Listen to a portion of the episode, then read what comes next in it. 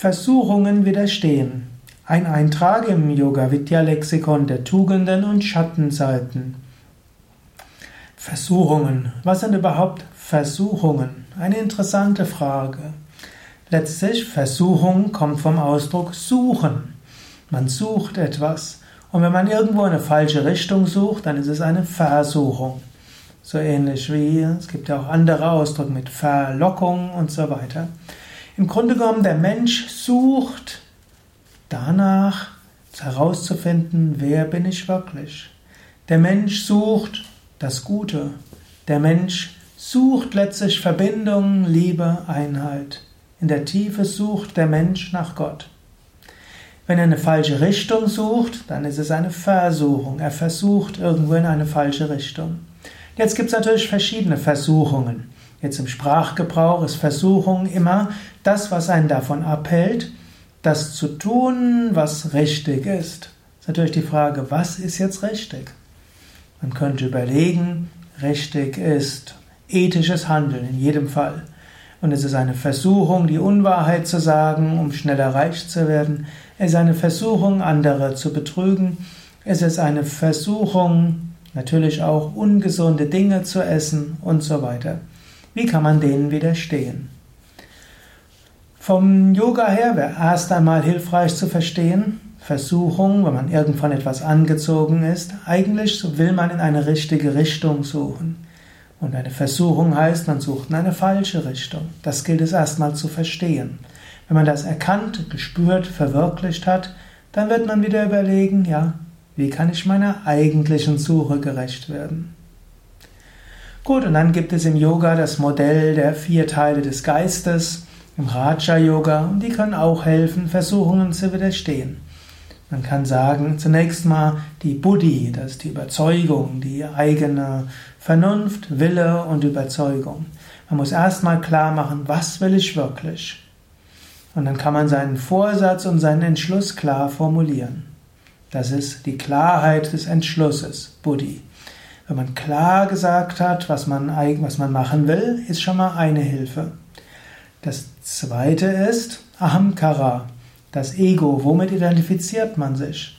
Wenn man sagt, ich sollte wahrhaftig sein, aber ich will jetzt unbedingt schnell das bekommen, dann identifiziert man sich mit ja, seiner Gier und dann hat man, hat man das die Identifikation damit und dann gibt es nur so eine Art moralische Überinstanz, ich sollte. Wenn du aber sagst, ich bin ein wahrhaftiger Mensch oder ja, ich bin ein Mensch, der, der gesund lebt, dann hast du dich mehr identifiziert mit dem Guten. Natürlich im Yoga sagen wir am allerbesten identifizierst du dich gar nicht. Aber man kann die Kraft der Identifikation nutzen und die Sprache kann dazu helfen. Das dritte ist Manas. Manas ist das Denken und Fühlen. Und hier würde man sagen, du kannst dein Denken und Fühlen auch lenken. Wenn du irgendwo merkst, da ist eine Versuchung, kannst du erstmal den Entschluss klar machen. Dann kannst du dir bewusst machen, was du bist und willst, Hamkara, und danach kannst du ablenken. Also, du kannst an etwas anderes denken. Wenn du zum Beispiel in Versuchung geführt wirst, ein Stück Schokolade zu essen, du hast dich entschlossen, heute mal auf Süßes zu verzichten, dann kannst du zuerst mal sagen, heute verzichte ich auf Süße. Zweitens sagst du, ich bin jemand, der heute keine Süßigkeiten isst, Ahamkara.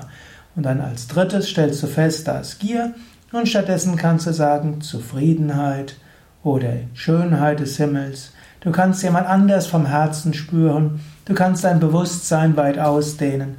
Oder du kannst sagen, ja, die Gier nach Schokolade ist Ausdruck irgendwo von Liebe und Freude und die drücke ich aber lieber aus, indem ich mein Bewusstsein ausdehne.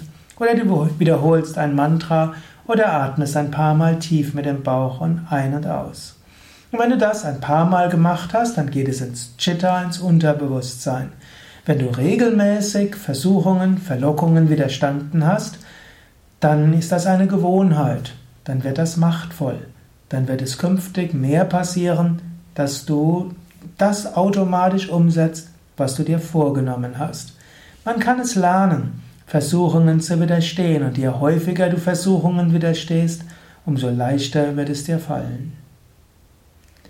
Das waren ein paar Gedanken zum Thema Versuchungen widerstehen als Teil des Yoga Vidya Lexikons der Tugenden und Eigenschaften, alles zu finden auf www.yoga-vidya.de